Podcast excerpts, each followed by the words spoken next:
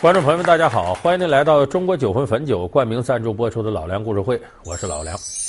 我们平常啊，无论是看小说还是影视剧，哎，你经常可能听到评论界有这么句话，叫“书不够神仙凑，戏不够神仙凑”，就是很多哪怕是现实主义题材作品里，往往也都加入了一些神魔怪道的东西。那么这个是什么原因呢？有的时候啊。是作者想向读者暗示一下人物的命运，有的时候是作者呢对这个事情有个基本看法，认为这是一定会发生的，带点宿命论的味道，由神魔来启示大家往这想。还有的时候就是情节进行不下去了，要不出现个神魔，他解决不了这问题了。往往这个神魔出现是影射现实社会的，是借着这个神魔借题发挥。你像我们今天要给大家讲到这个《水浒》系列，咱们就先从《水浒传》里的神魔开始。三十六天罡，七十二地煞，一个传说如何成了宋江的行政工具？九天玄女显灵，是哪路神仙指路，让宋江装神弄鬼？一本神秘天书，到底给宋江帮了什么大忙？老梁故事会为您讲述《水浒传》里的神魔怪事。你看啊，咱们翻开《水浒传》，头一章就是和神魔密切相关的。咱们有朋友熟读《水浒》，知道第一回是什么？张天师起禳瘟疫，洪太尉误走妖魔。什么故事呢？大宋嘉佑三年，结果天下闹了瘟疫了，闹灾了。闹灾了，这皇上一看黎民百姓死的太多呀，这也治不住这瘟神了。有人给出主意。说江西龙虎山有张天师，道教的大宗师，你请张天师来呀，就能把这瘟疫给拿下。就这么说，让谁去请呢？就请了当朝太尉，姓洪，叫洪信，让他去请。结果把这石碑给起了，这下坏了，里头呼呼呼。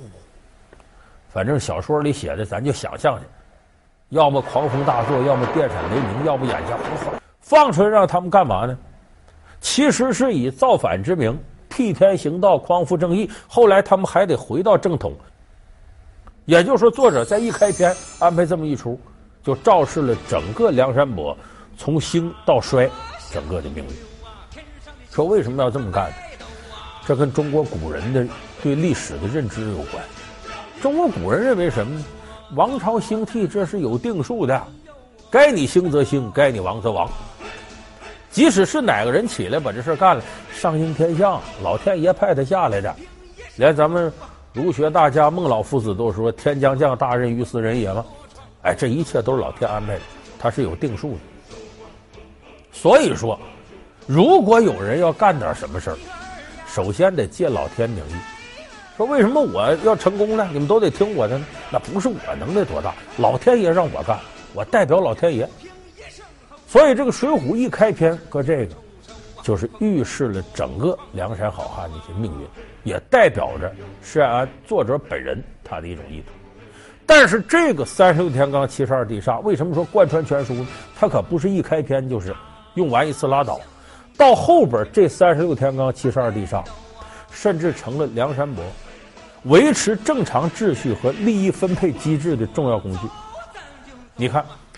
咱们看《水浒》第一回，张天师启禳瘟疫，洪太尉误走妖魔，到第七十一回，梁山伯英雄排座次。世事相逢，永无间路，有如今日。说都是兄弟，有那么句话：人上一百，形形色色。到了一百人，这里头啥人都有，一百人恨不得一百八十个心眼儿，你怎么管？那要不管这帮人。一个个瞪圆眼珠子，谁都敢杀的，不乱套了吗？所以这时候梁山伯特别需要一个秩序化管理，谁听谁的。所以这个时候宋江就把三十六天罡七十二地煞这套理论搬出来。梁山伯好汉文化水平并不高，所以宋江知道用这种方式糊弄他。怎么糊弄呢？就是说天降陨石，当然他说啥时候降就啥时候降，先挖个大坑都行。这些都有专门有人给他办这事儿。梁山伯排名前五的入云龙公孙胜，这老道掐诀念咒，净干糊弄人的事。这陨石掉下来，咔嚓砸个大坑，这意思上应天下。从坑里挖出个石碑。此时节出世，以应天象。我已请萧让兄弟将碑上文字尽数抄写下来，这是上天昭示我等山寨众兄弟聚义，乃天命所致。把这石碑往出一拿，上边的文字谁也不认识。这个时候呢，就请谁来呢？智多星吴用啊，军师吴用轻饶折扇过来，这我认识，我知道。说那军师，你给我们解释解释吧。打开看看这石碑，哦，你看排第一位，天魁星呼保义宋江，天罡星玉麒麟卢俊义，天机星智多星吴用。三十六天罡啊，呼保义宋江啊，天智星这说我呢，智多星吴用，他给解释一下。其实我们这知道，这都胡闹，就像我们到商场是抽奖。你可能有机会也抽不着，为啥？人有一条，最终抽奖解释权归本商场所有，人怎么说怎么是。这时候解释权牢牢攥到了宋江、吴用这个高层集团里。你们看，老天爷排好了，你说你能耐大，要往前挤，你别挤，别挤字儿。所以这下梁山伯互相你看我看，哎呀，原来上天早有注定，那我等兄弟就得认真听这个了。大哥，你在前头就是你，我在后头我认了。众位兄弟，快快请起！宋江就抓准了这个，把三十六天罡、七十二地煞这套搬出来。有人说老梁，你说这是不是糟蹋宋江了？人家那英雄排座次挺合理呀，不少能耐大在前头，能耐小在后头。哎，我要跟你说说，你就知道，这天罡地煞的排行完全没有道理。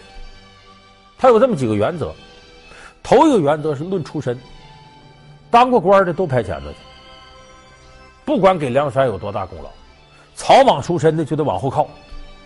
你看啊，百胜将韩涛、金枪手徐宁、大刀关胜，都是从敌人那边投过来的，人原先就是官儿，到梁山就一个投降，别的啥事儿没干，也没立多少功劳，哎，都排到三十六天罡里去。林冲八十万禁军教头，当过官。鲁智深提辖出身，武松，阳谷县的捕头，就大约等于现在这个刑警大队大队长，这都是当过官的。草莽出身的，咱这么说，古上早时迁，毛贼，但是给梁山立功无数，排到倒数去了，后三名里头，草莽出身靠后。这第二个呢，是呢，先上山的。靠前后上山的靠后，这不就我们说论资排辈吗？那从打这个呃宋江当初上山你就跟着我，那我就给你实惠。这是任人唯亲，论资排辈。再有第三个呢，也明显，跟宋江一块站到亲宋派的在前头，反大宋的站后头，因为宋江最后啊要招安，要接受招安，所以谁听哥哥我的，承认大宋朝合法地位。往前站，不承认的，不不愣愣的，头上长角的，这样你往后去，这是干嘛？宋江为将来接受招安铺垫。三十六天罡，七十二地煞，一个传说如何成了宋江的行政工具？九天玄女显灵是哪路神仙指路，让宋江装神弄鬼？一本神秘天书到底给宋江帮了什么大忙？老梁故事会为您讲述《水浒传》里的神魔怪事。好，欢迎您回到中国酒魂汾酒冠名赞助播出的老梁故事会。这时候宋江是纯粹拿这个当做自己的工具。你要再细说这排行里那文章大了去了。林冲我们知道，要武功有武功，要资历有资历，而且对当年梁山伯做出杰出贡献。咱们看这个九七版《水浒》里边。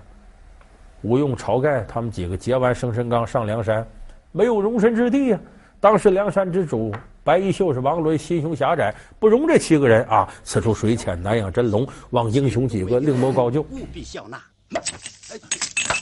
我上山的时候，你说的就是这番话。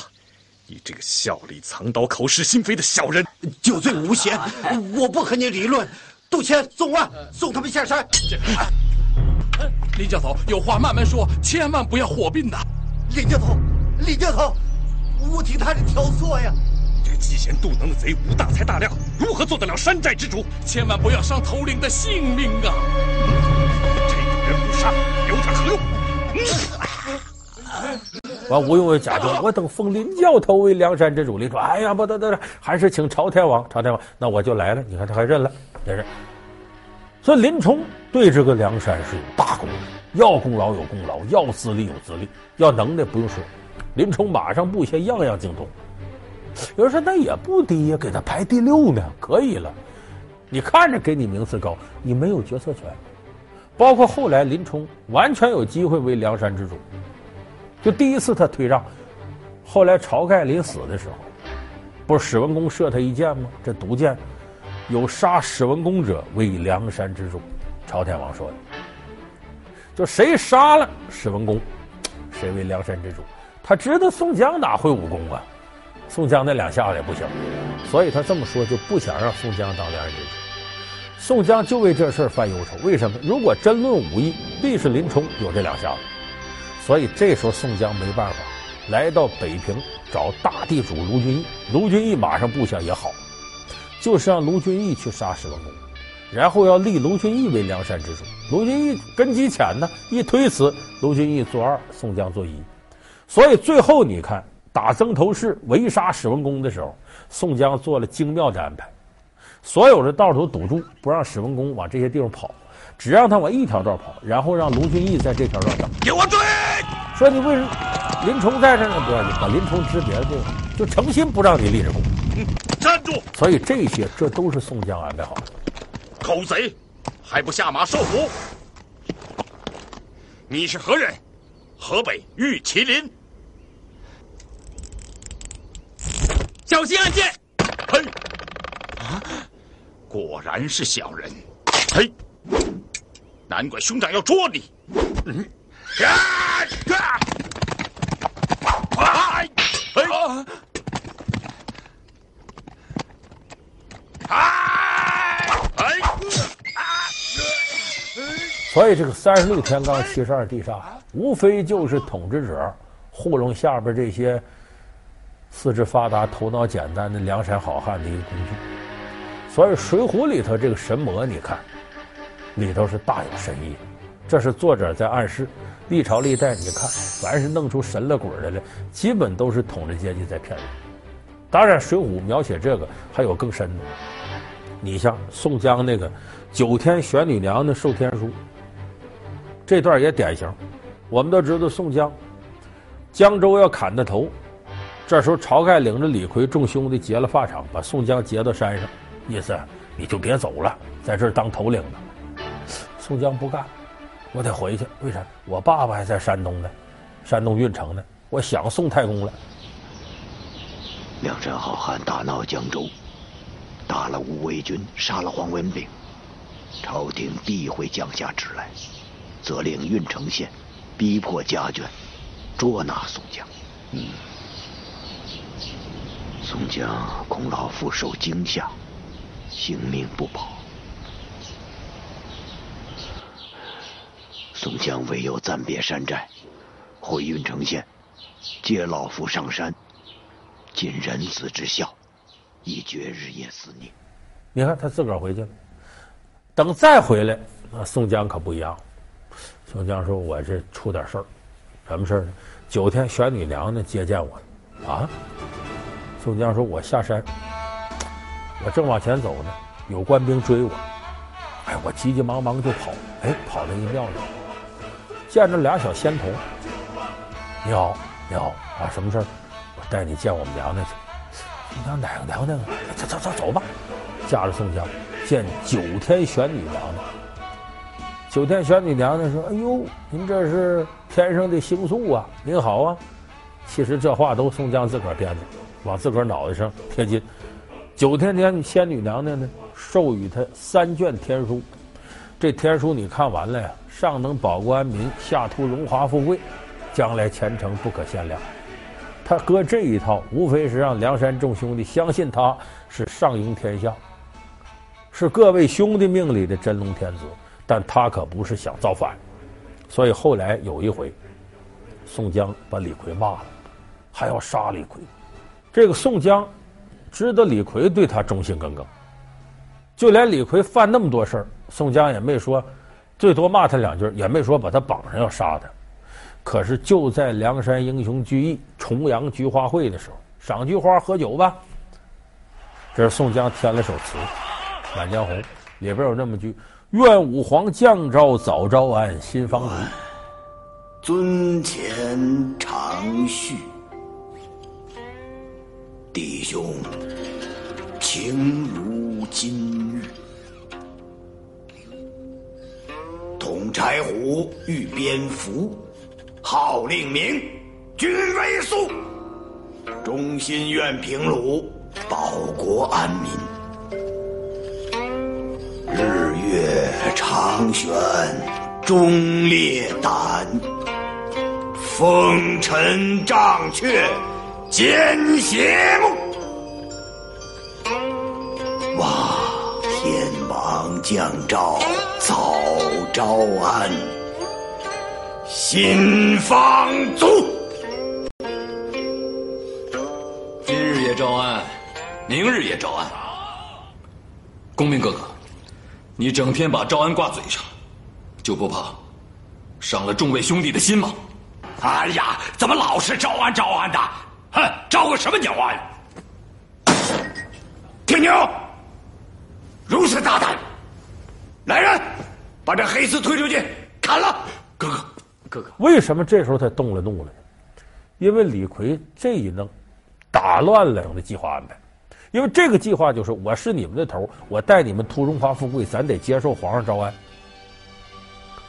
你李逵这么一闹，我还怎么招安？所以你挡了我的大道了，我必须得动你，我得杀你。当然，众兄弟赶紧跪下求情。宋江也不是真要杀李逵，假模假样哭上了。哎呀！幸亏众位兄弟求情，这黑厮虽然无礼，当初却错过我的性命，差点坏了道义。哎，把李逵又给放了，这不做戏呢吗？等于，但这一幕就看出宋江是不允许人家破坏他的招安大计。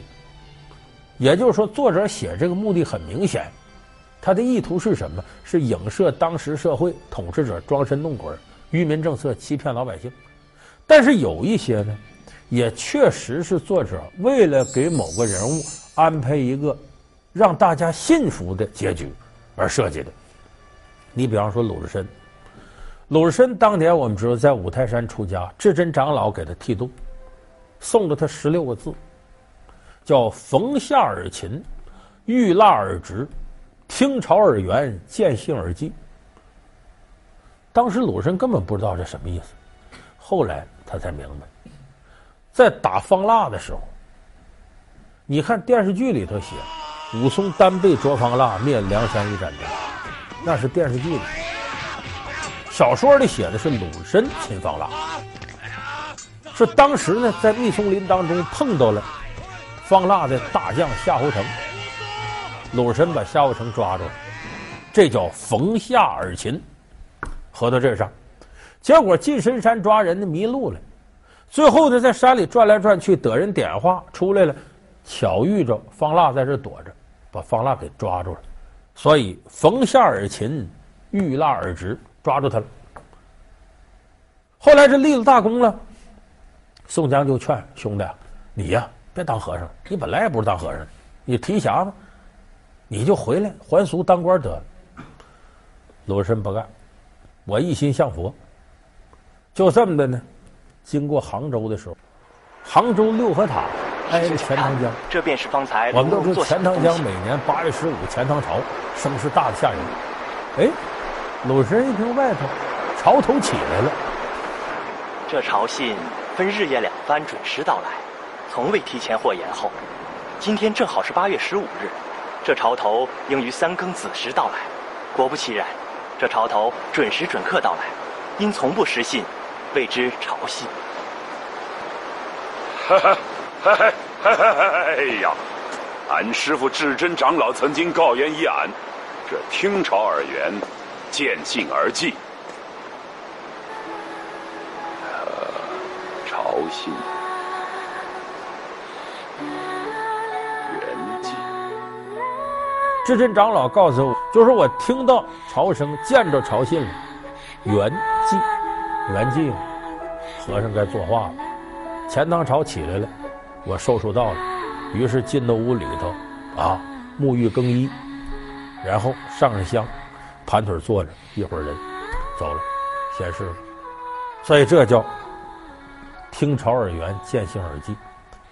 其实这个我们可以知道，现实当中不大可能发生。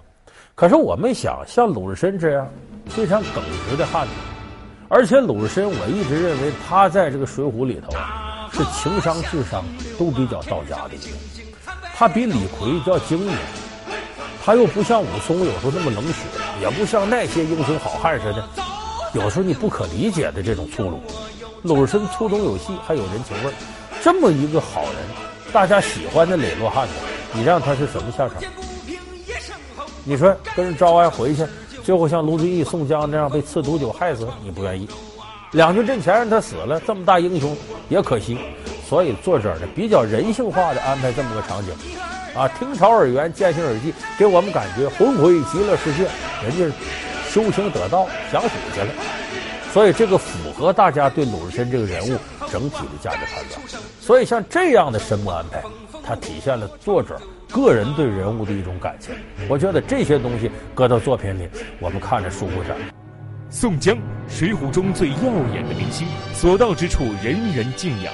然而，人称及时雨的宋江，真的慷慨大方、义薄云天吗？从怒杀阎婆惜到坐上梁山第一把交椅，宋江究竟经历了什么？他超高的江湖名气究竟从何而来？他又为何一门心思想要招安呢？老梁故事会为您讲述宋江的招安之路。好，感谢您收看这期老梁故事会。老梁故事会是由中国酒魂汾酒冠名赞助播出。我们下期节目再见。